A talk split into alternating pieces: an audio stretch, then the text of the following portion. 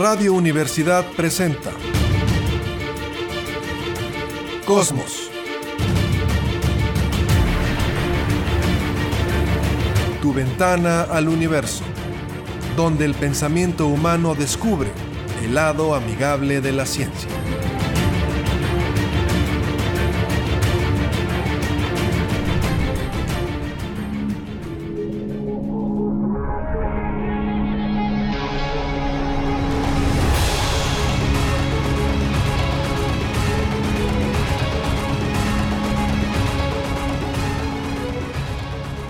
Tal? ¿Cómo está? Muy buenas tardes. Bienvenidos a Cosmos, tu ventana al universo. Por supuesto, con muchísimo gusto en el 88.5 de frecuencia modulada en San Luis Potosí Radio Universidad. Saludo esta tarde.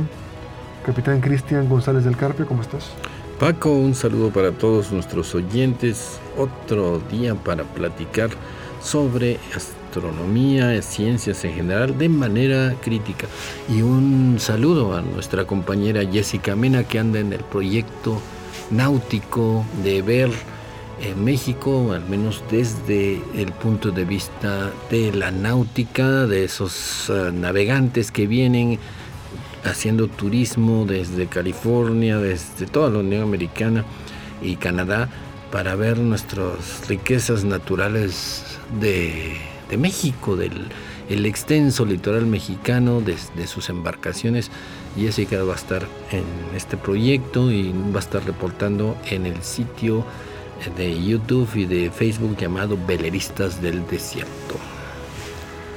Muy bien, Efraín, en controles y vámonos con toda la información preparada para esta tarde. Recordamos, Capi, que hay dos compañías, eh, una británica y una norteamericana. Una es Blue Origins, que es el dueño de Amazon, y otra que es Virgin Galactic, que también ya ofrece cruceros, ¿no? ¿Te acuerdas esta línea aérea? Después ya son vuelos suborbitales y ahora también cruceros. Pero platícanos, Capi, recuérdanos un poquito, ¿qué es un vuelo suborbital? ¿Qué es eso? Sí, aquel que no llega a la altura ni a la velocidad para completar una órbita terrestre, para poner en órbita, vamos. Los misiles que uno ve son vuelos estos que hemos visto tan tristemente. Llegan muy muy alto, pero no entran en órbita. Para entrar en órbita se requiere determinada velocidad. Eh, esa es la diferencia, ¿no? Esa es la diferencia de, vuelos suborbitales. Claro que se ve la desde la Tierra, se ve ese tono azul brillante y se tiene una sensación de microgravedad, pero no está en órbita, pero para el que quiere ver la Tierra desde, desde el, casi desde el espacio se vale. Yo no dudo que sea una experiencia increíble. Todos los que van se vuelven ecologistas, ya no... Pacifistas, humanistas. Se dan cuenta de otra realidad. Bueno, habría que mandar a todos los políticos a... A todos ahí habría que mandarlos. No sé, y... el presidente de la Autoridad Palestina y al presidente de Israel, mándenlos. Sí, para que vean que se están peleando por un pedacitito de, de, de tierra, ¿no? Y... y fíjate, en el, el, programa anterior no lo pude comentar y se me había olvidado, pero rápidamente, esa es mi, mi siguiente... Bueno, permítame ser... Eh, darle, como dice el Capi, gusto al ego, a la egoteca. Esa es mi siguiente teoría. Las guerras se hacen por intereses, las revoluciones por hambre. La siguiente gran guerra va a ser religiosa. Yo no veo los intereses en un mundo globalizado chocando. Yo no veo a Alemania peleándose con otros países cuando vende cualquier cantidad de automóviles. No veo a China peleándose con Estados Unidos, aún por Taiwán, porque es el mayor, su mejor cliente es Estados Unidos. Entonces, los intereses dicen no te pelees. Pero en la religión no hay eso. Entonces, permítame ser un poco egocéntrico y medio payasón.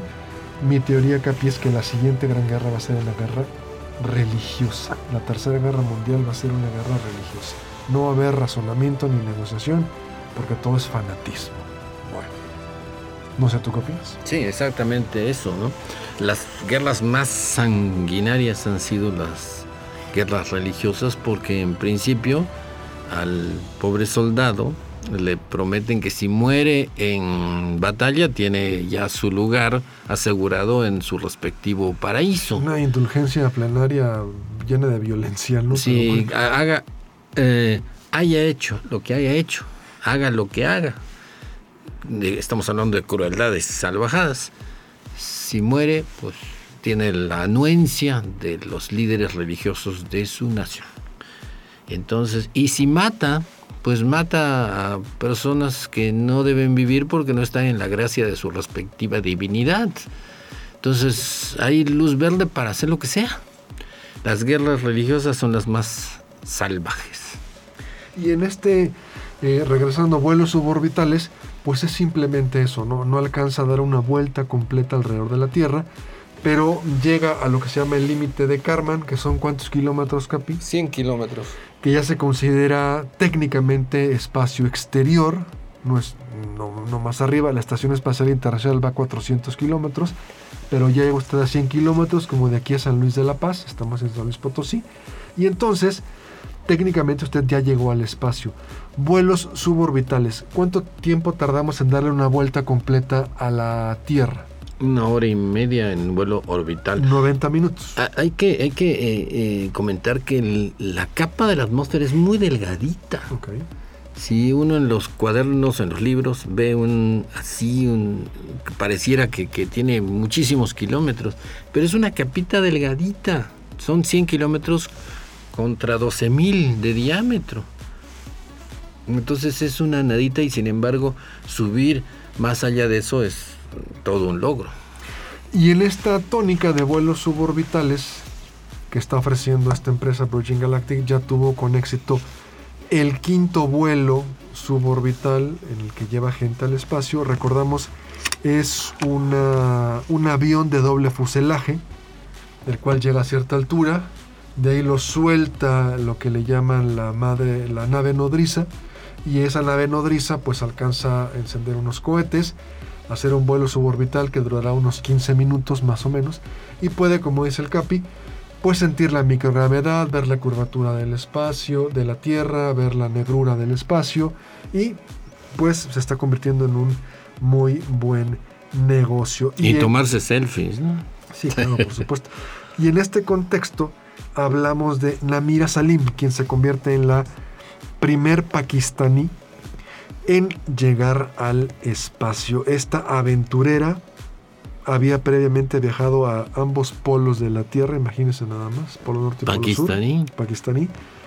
Se aventó en un paracaídas y alguien dirá, pues ¿qué tiene eso de raro, no? Pues ¿cuántas mujeres se avientan en paracaídas? No.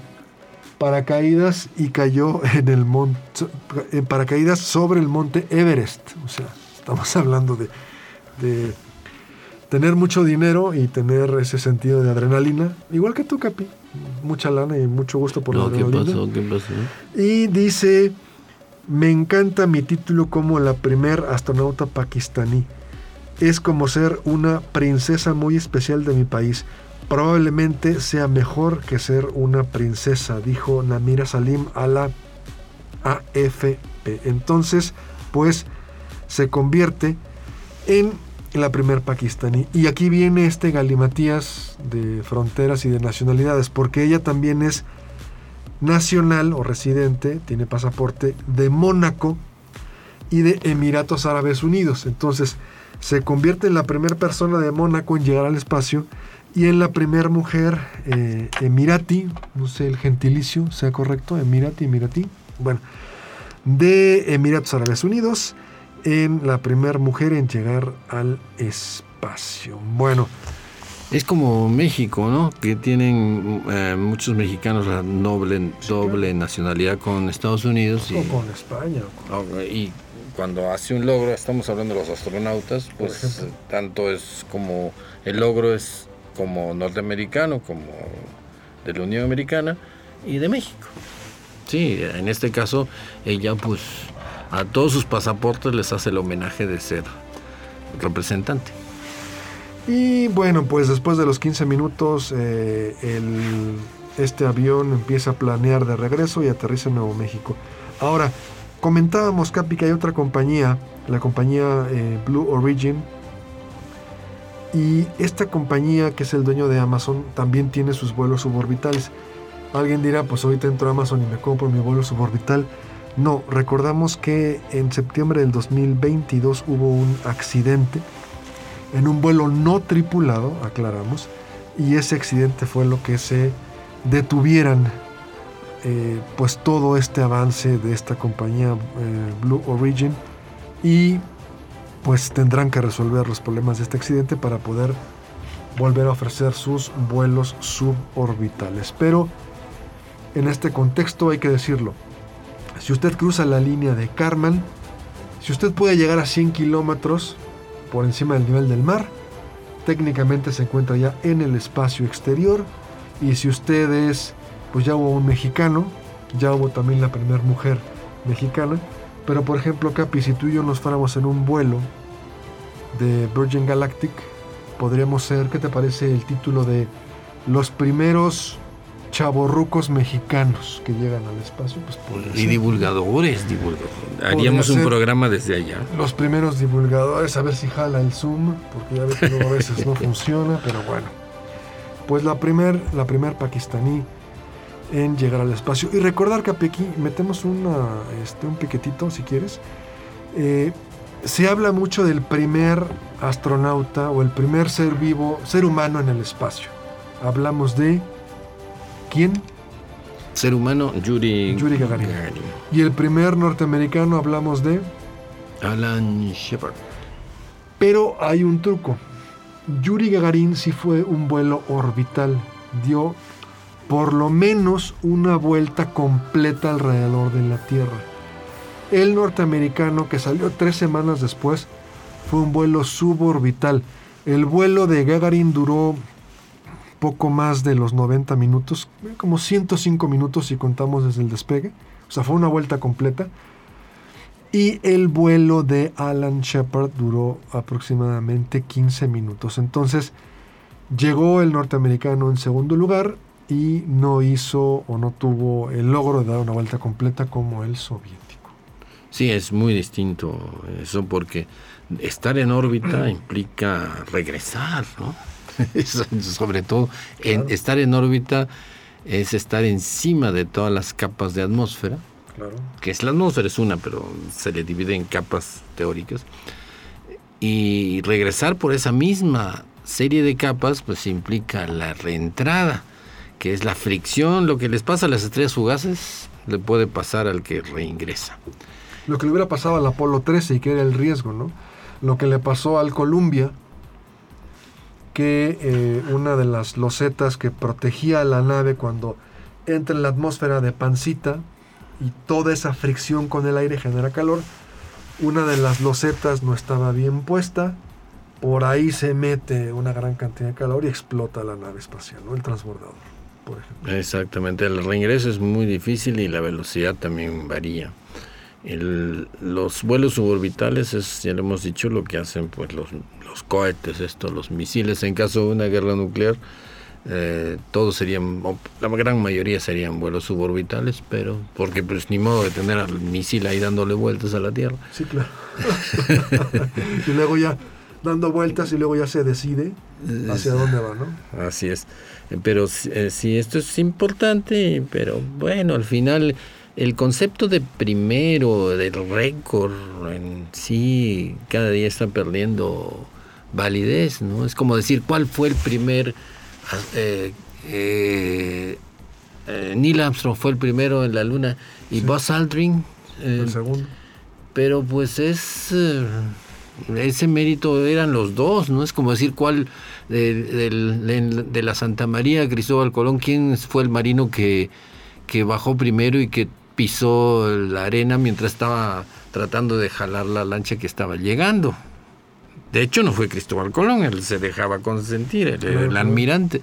Entonces, el primero que llegó a América, que puso el pie, fue el que iba remando, los que iban remando y llegaron a, la playa y jalaron el, la, chalupa esta, la panguita. Pero ¿dónde dejas, Capi?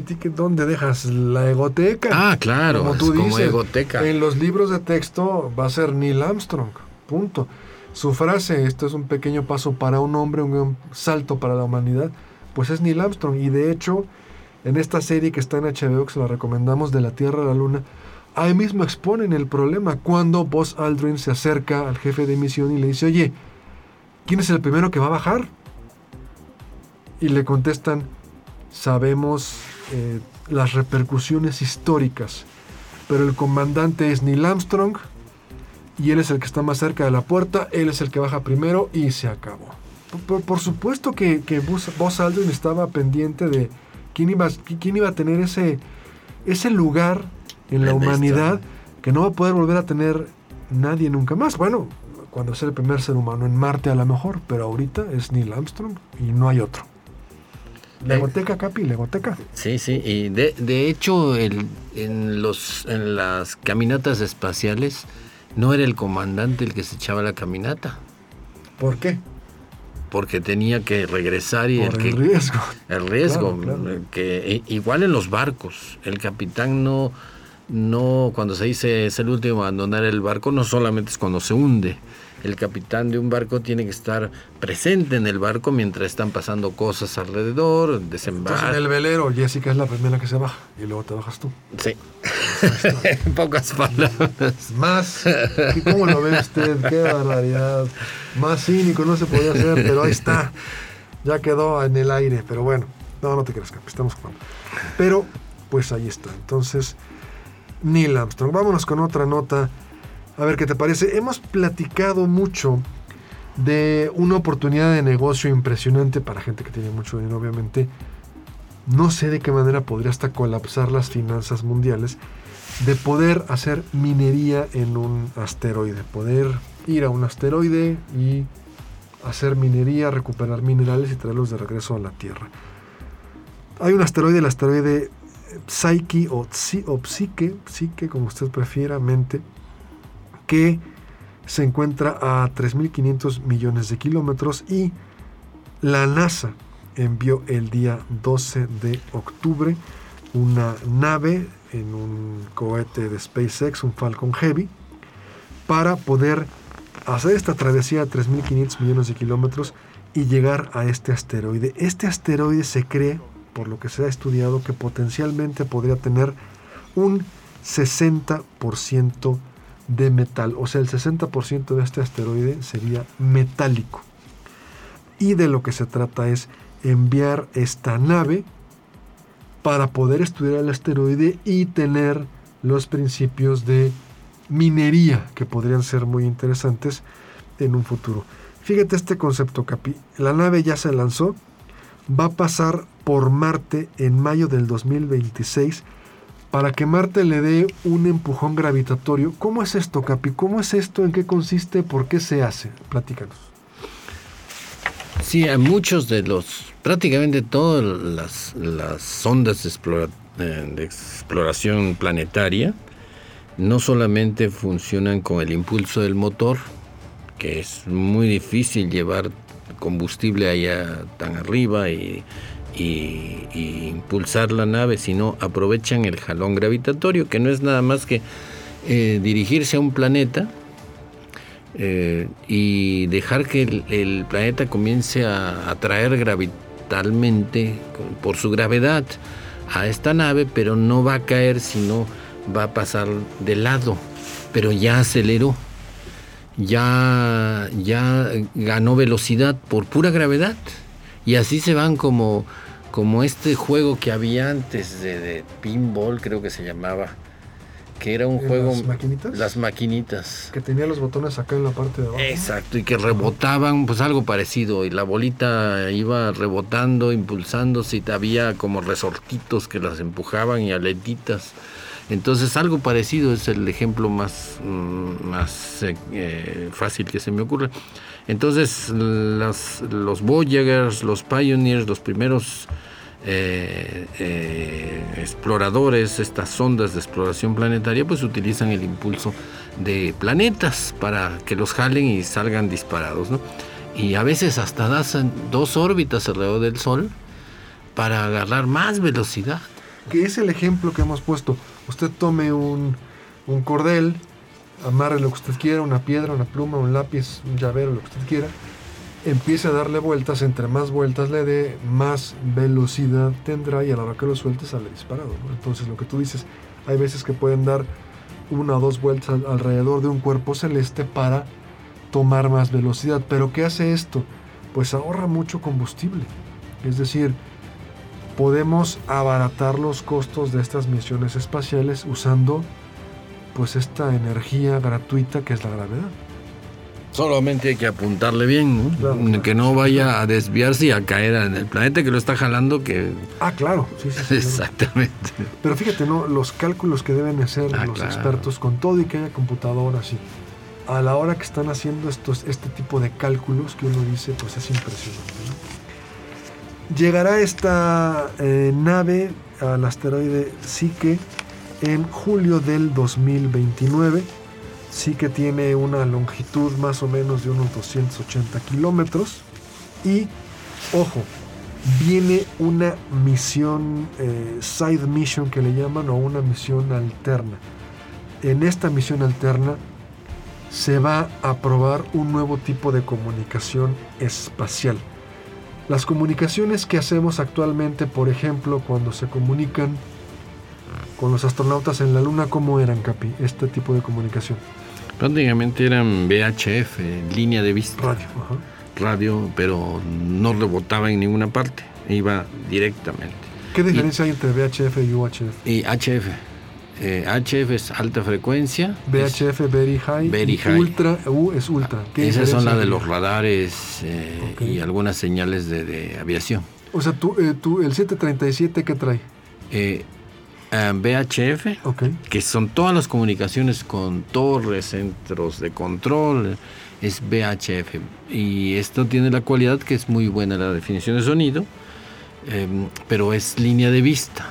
Es decir, hay que estar viendo eh, la otra, bueno, el aparato este B tiene que estar en línea recta con la antena.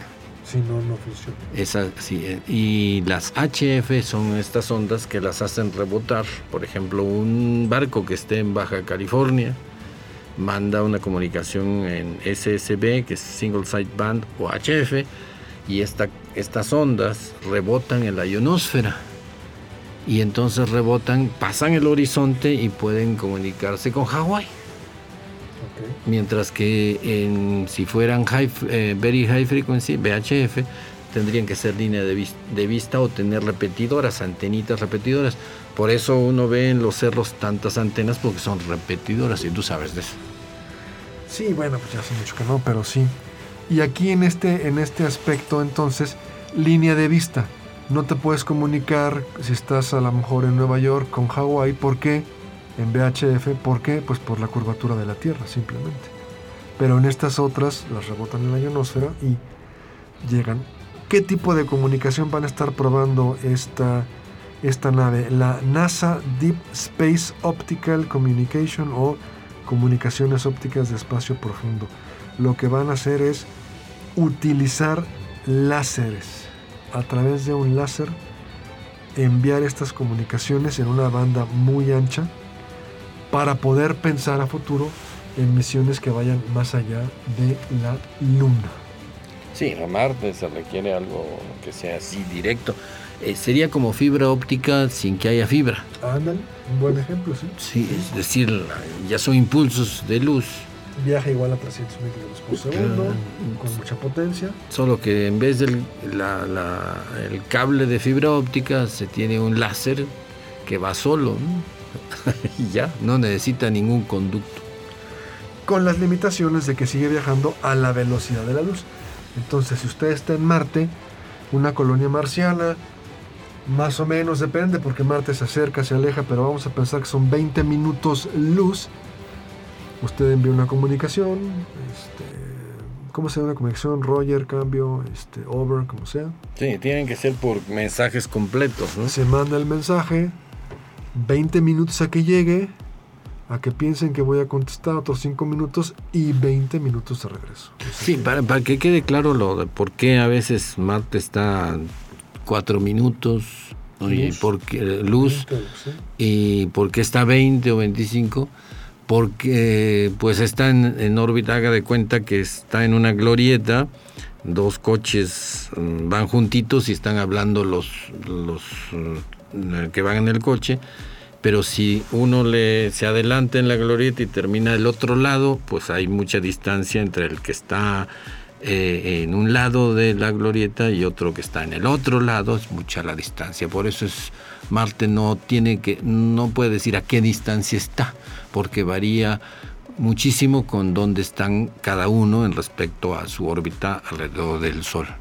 Muchas veces en las series que, uno ve dicen, Marte está a tantos kilómetros. No, ese día.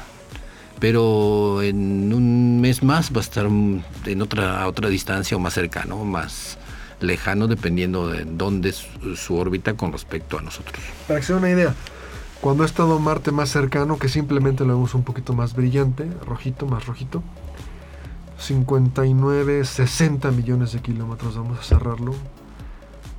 Y cuando está más lejos puede llegar a estar a 400 millones de kilómetros. Entonces, si queremos lanzar una misión al planeta rojo, pues tenemos que tomar en cuenta que cuando lo vayamos a lanzar, sea cuando se vaya acercando al planeta para hacer menos tiempo, más o menos y se aprovecha también la velocidad de la Tierra. La velocidad de la Tierra en órbita, eh, alrededor del Sol, para que se le suma con la velocidad de la nave. Entonces es como si uno tira de, va en un coche y tira una pelota. en la glorieta. En la glorieta tira la pelota, pues la pelota va a ir muy, va a salir muy eh, mucha velocidad porque se va con la velocidad del coche. Sí, Pero hay que eh, más o menos calcular a qué hora está acercando el coche del otro lado de la glorieta para lanzar la pelota y utilizar menos recursos y combustible y todo. Sí, para que llegue a chocar ahí, a pegarle al otro coche. Bueno. Nos vamos a una pausa muy breve. Estamos en Cosmos, tu ventana al universo. Una pausa breve y volvemos.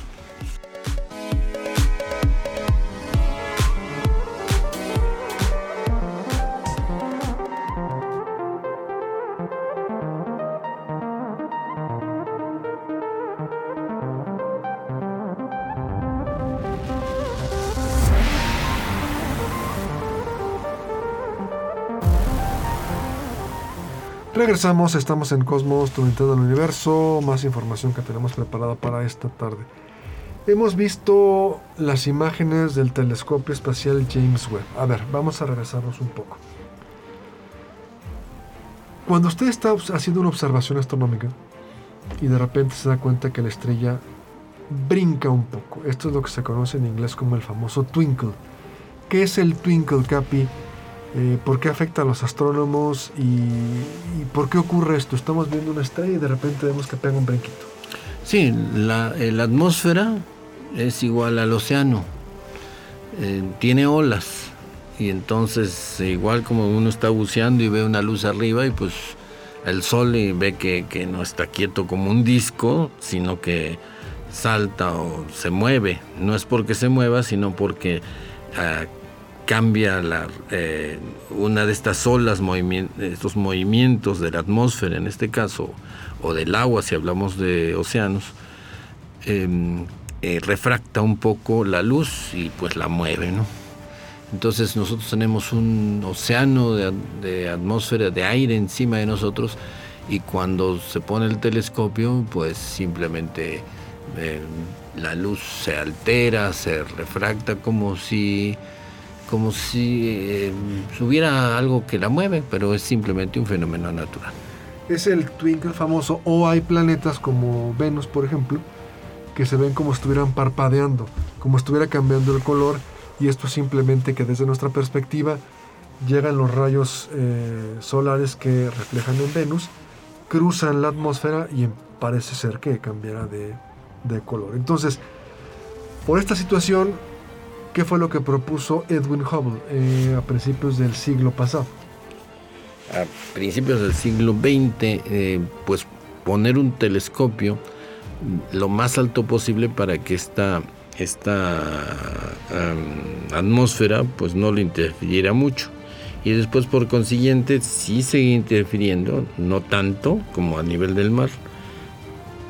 Pero lo ideal era poner un telescopio arriba de la atmósfera y se acabó el problema. Ahora sí que puede haber un huracán, pero pues el telescopio está más arriba de todo Y, ahora se pueden hacer tomas increíbles. Es lo que se propuso con el Hubble y después con el Webb. Fue tan exitoso este proceso porque se puede llegar a, tener muchos aumentos y no vibra. Nosotros cuando vemos por un telescopio, como aficionados que somos, le ponemos más aumentos, más aumentos, y llega un momento en que el planetita o la, o la estrellita pues vibra, se mueve demasiado, porque nomás hace falta que alguien medio toque el telescopio para que se mueva todo por el ángulo que se crea. Entonces lo mejor es tener algo fuera de, fuera de la atmósfera y, pues ya se tiene estos enormes logros que para mí son uno de los mm, logros más interesantes que se ha tenido tanto con el telescopio Hubble como con el James Webb que efectivamente está dando unas imágenes súper increíbles ¿no? es para mí es una maravilla eso es, es algo tenemos la fortuna de ver galaxias pues, como si uno estuviera viendo la siguiente cuadra. Y, ver los confines del universo, y ya hemos dicho muchas veces que cuando uno ve a la distancia, ve al pasado también, porque en lo que tardó la luz en llegar, pues es, son eh, miles o millones de años eh, de distancia y de tiempo. Ahora, estas imágenes del telescopio espacial James Webb son impresionantes. Entre más brillante sea un objeto, una estrella, nos damos cuenta que tiene picos y de hecho podríamos contar hasta 8 picos. Vemos una pelotita muy brillante en una estrella que está muy cercana y podemos llegar a ver 8 picos en la imagen. ¿Por qué son estos 8 picos? Bueno, hay que recordar que el telescopio espacial James Webb no utiliza lentes, utiliza espejos, concretamente espejos primarios y secundarios, y el espejo primario está dividido en 18 hexágonos y son este juego de la luz cuando entra en los espejos, que cuando un objeto está muy cercano y le aplicamos más aumento, podemos ver estos estos picos. Es como si estuviéramos viendo una especie de piñata, ¿no? O sea, vemos el círculo y los picos de la piñata, nada más que en este caso veríamos ocho picos. No afecta en la imagen, no afecta, no, no afecta en la observación, pero pues sí recordar que estamos viendo estos picos por el tipo de construcción que tiene el telescopio. pero están alineados. Sí, y aparte no quitar. La imagen sigue siendo impresionante, sigue siendo sorprendente y bueno, pues de alguna manera eh, lo seguimos viendo, ¿no? No tenemos ningún problema. Bueno, a ver esta a ver si... Porque sé que vas a criticar esta nota, pero ten cuidado, porque se te puede, como dicen en mi rancho, se te puede voltear el chirrión por el palito. Fíjate. Recordemos que la NASA le pidió a esta empresa Axiom Space que diseñara los nuevos trajes espaciales. ¿Estamos de acuerdo? Les dieron el contrato. Probablemente para el 2025-2026 van a estar los astronautas caminando en la Luna o haciendo actividades extravehiculares en los, el satélite que va a estar dando vuelta alrededor de la Luna. Y todo era maravilloso. Ahora, ¿qué hizo esta empresa? Pues ya tiene el contrato está empezando a desarrollar el nuevo traje espacial de siguiente generación. Y se le ocurrió invitar a una compañía de moda italiana. Esta compañía se llama Prada. De hecho hay una película que se llama, en español fue El Diablo Viste a la Moda, pero en inglés el título era The Devil Wears Prada. Mm. El diablo viste Prada, ¿no? Como si el diablo fuera muy acá. Pues a lo mejor sí, va a tener mucho dinero el diablo para vestir esas cosas. Y la gente dice, yo sé que tú lo vas a preguntar, Capi, ¿qué hace una empresa de ropa de ultralujo? Una playera puede costar 500 dólares, un traje 5 o 10 mil, no tengo idea.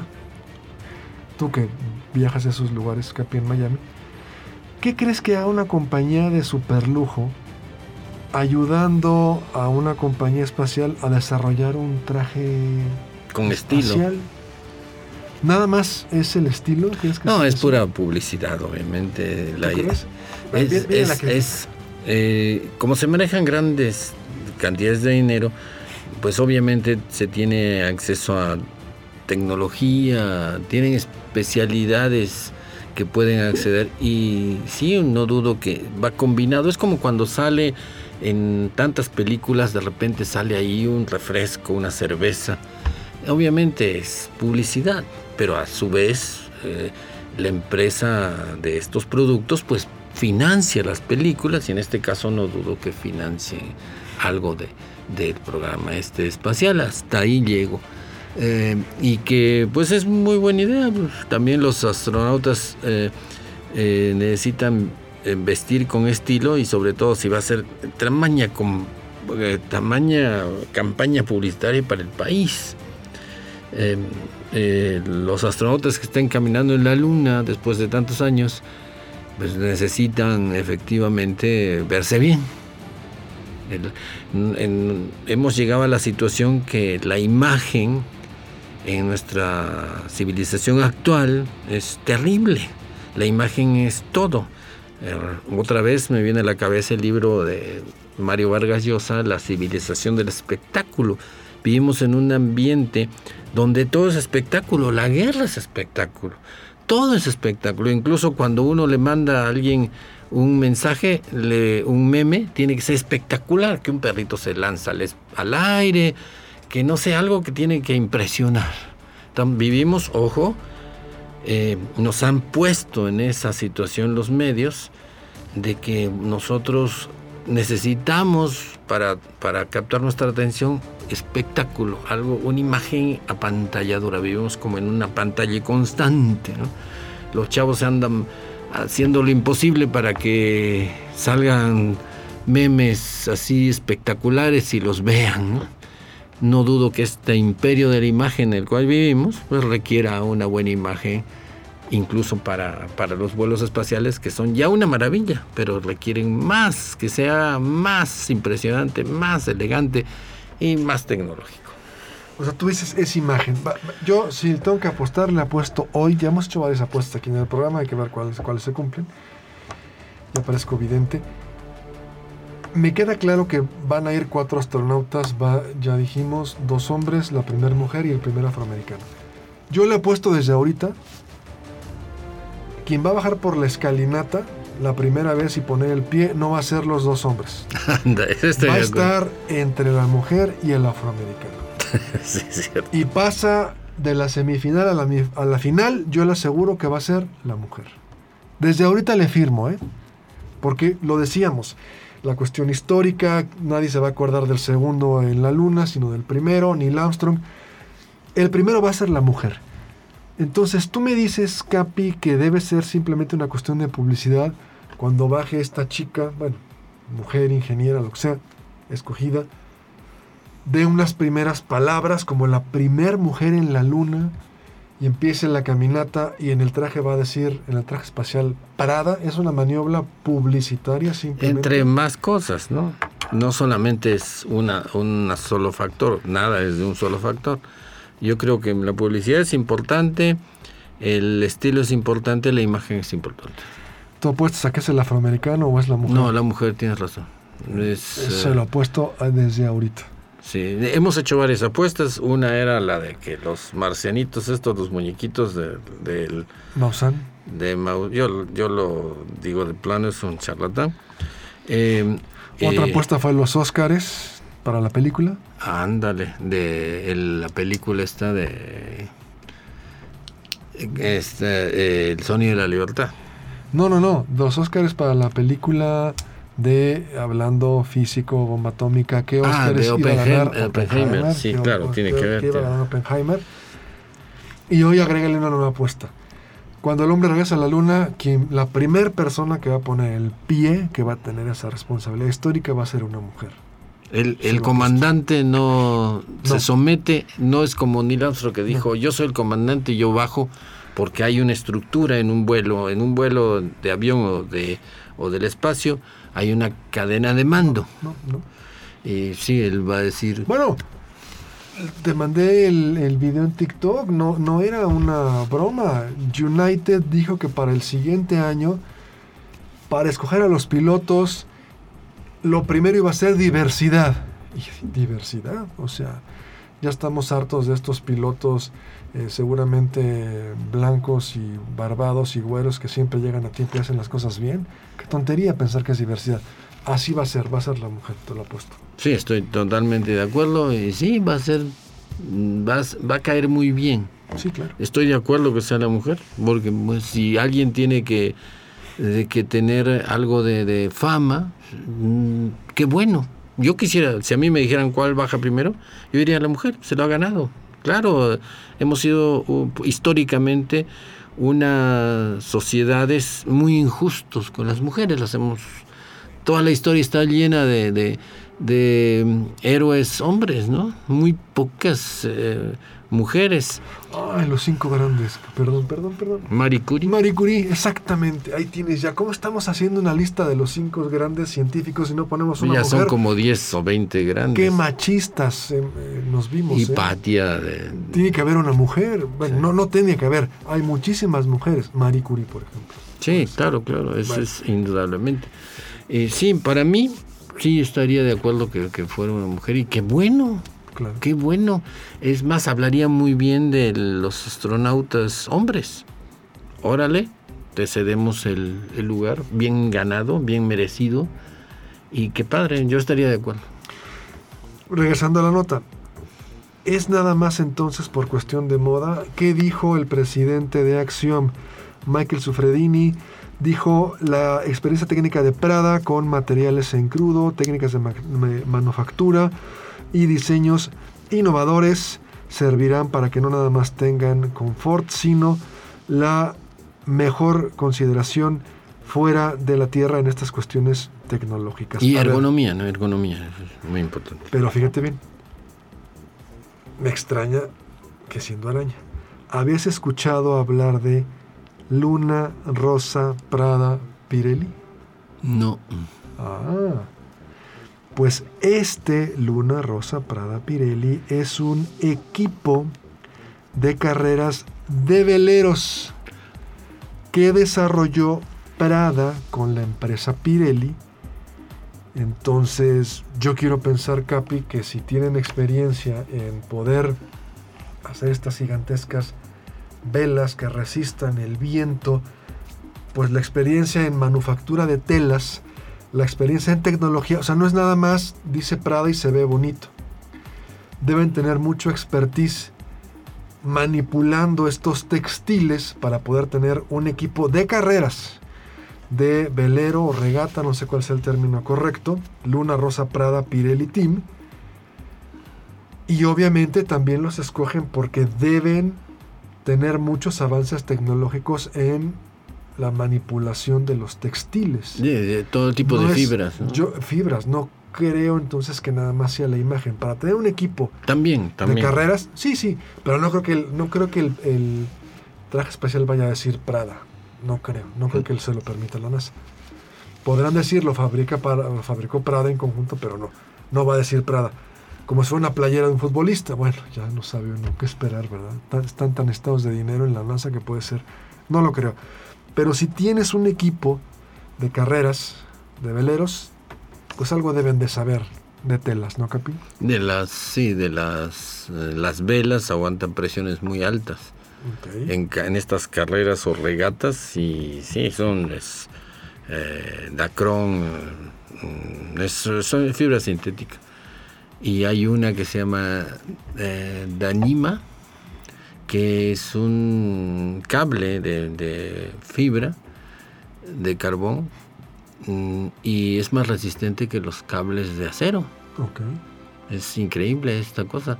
Sí, ha llegado a eso la tecnología y no dudo que los trajes espaciales tienen que estar a prueba de todo. Y, y algo han de saber estos cuates de Pues telas. sí. Algo han de saber. Exactamente. La siguiente nota, Capi, ¿te acuerdas tú? Hay un método para poder eh, datar objetos biológicos que se llama el método del carbono 14, que es muy conocido. ¿Te acuerdas cómo se forma el carbono 14, más o menos? Sí, sí, claro. A ver. El, todos estamos hechos de carbono. El, el carbono más común es el carbono 12. El más estable. El más estable porque tiene seis eh, protones Seis neutrones. y seis neutrones. Pero hay un isótopo, es decir, hay un núcleo de carbono que es diferente, que tiene más dos neutrones, más. Ujú, Exacto. Entonces, en el momento que estos neutrones, en el momento que el ser, planta o animal, lo que quieran, está metabolizando, entra esta cantidad pareja de, de- de tipos de isótopos de carbono. En el momento que muere, el animalito ya no metaboliza más carbono, ya no entra más carbono. Y el carbono 14 comienza a cambiarse a 12. Desintegrarse. El Sí. decay, decay. El decaimiento. es- el decaimiento es ¿qué es decaimiento? Pues simplemente que, que los que eran 14 protones y, neu- y neutrones, o sea, la suma de 6 protones más 8 neutrones comienzan a perder neutrones. Eso tiene un periodo de tiempo, entonces conforme pasa el tiempo, estamos hablando de miles de años, hay otros isótopos, entre otros elementos, que son de mil millones de años. Pero este del carbono es de miles de años solamente y se puede datar cualquier, con esta tecnología de ver qué tanto le queda de carbono 14 a la muestra, se pueden datar bastante, con bastante precisión con decenas de años de diferencia, imagínate. ¿Y eh, en qué momento eso se fabricó? Es decir, en qué momento dejó de absorber. Y con eso se han datado muchísimas cosas. El hueso de un mamut, eh, los restos humanos, el manto de Turín, el famoso manto sagrado se dató y solo llegó a mil años, no a dos mil. Pelas. se acabó el, El mito. el mito, pero Cazadores de mitos. los cazadores de mitos dijeron, ya lo dataron, le sacaron un pedacito, vieron qué tanto carbono 14 tenía y tenía, de acuerdo a lo que se pierde de carbono 14 de la muestra, en mil años. Eh, 50 años más, 100 años más, 100 años menos, pero jamás eran de, de- del año 33 o del 34. Entonces, pues se acabó el mito, pero ¿qué haces si somos, nos gustan los mitos? Ahora, el decaimiento suena algo radioactivo. Y al pensar en radioactivo uno diría, ¿cómo llega esa radiación? Bueno, el carbono 14 más o menos es... La atmósfera terrestre es 22% hidrógeno, per- y oxígeno, 70 y tantos por ciento, 78 78 nitrógeno. Está el nitrógeno en la atmósfera. Llegan partículas de alta energía, ¿sí? Y este nitrógeno se convierte en nitrógeno 14.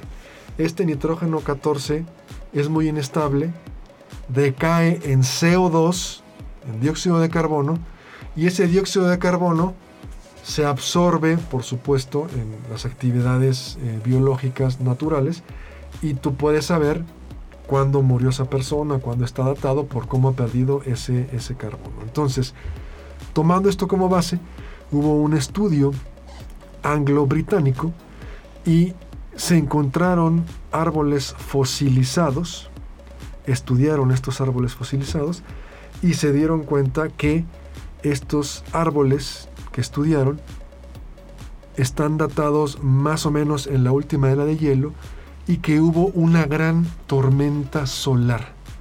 Una gran tormenta solar que afectó estos árboles y que cuando los estuvieron analizando en sus troncos se ven espigas muy distintivas y dijeron estos árboles fueron de la última era de hielo y en la última era de hielo hubo un evento, una tormenta solar muy fuerte, más fuerte que el evento Carrington. Entonces quedan estas partículas de- que llegan cargadas muy fuerte a la atmósfera, se mezclan con el nitrógeno, de ahí se convierte en CO2, lo absorbe el árbol y al hacer la datación dicen hubo una tormenta solar muy fuerte por ahí a finales de la última era de hielo. Entonces, como así 25 mil años, 20 mil años. mm, sorprendente que podamos datar este, con ese nivel de precisión y que quede registrado en los árboles. No porque el árbol haya recibido un rayo del espacio o algo parecido, sino porque incorpora esas partículas cargadas en su actividad biológica y después lo podemos descubrir. ¿Cómo lo ves tú, Capi? Sí, ahorita en, ese tipo de física está, ¿cómo se dice?, desatados. Se puede saber por los los restos atómicos de que quedan en los dientes de, eh, restos humanos de hace 10.000, 20.000 años o de animales, se sabe exactamente qué plantitas comían. O en el caso de los humanos, pues qué animalitos comían.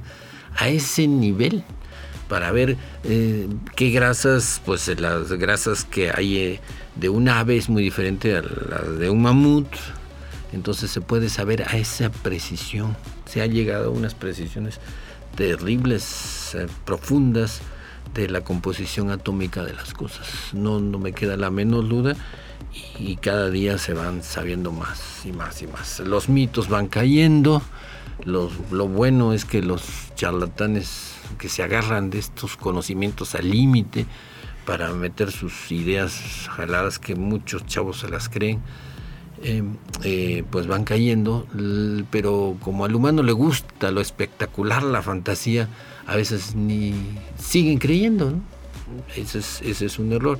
Siempre yo menciono que los científicos deberían ser más eh, cuidadosos, nos deberían proteger de todas estas mentiras que hay, habiendo tanta tecnología.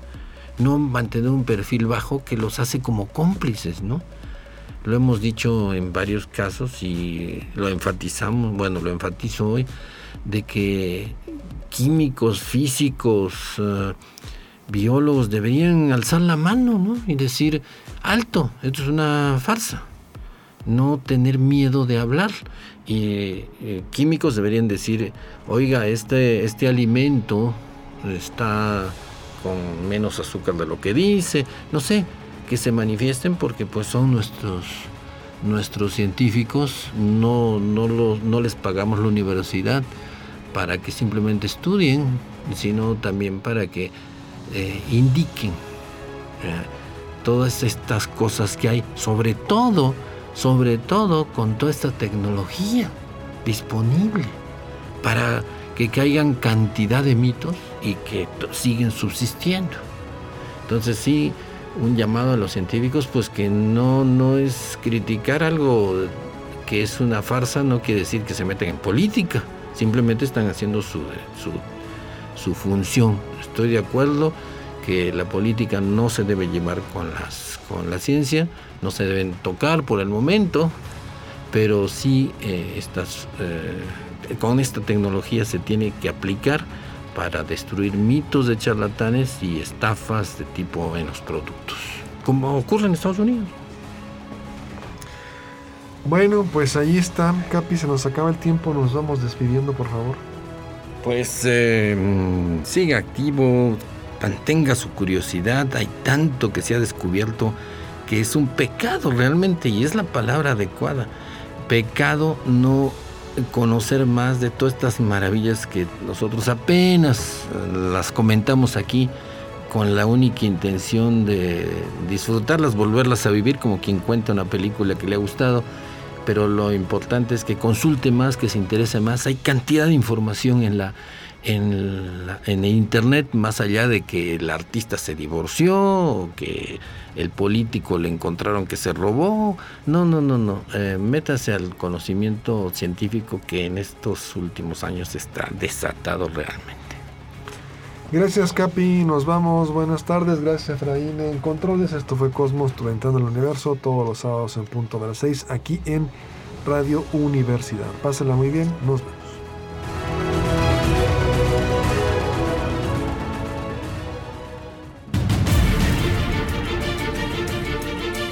Radio Universidad presentó Cosmos.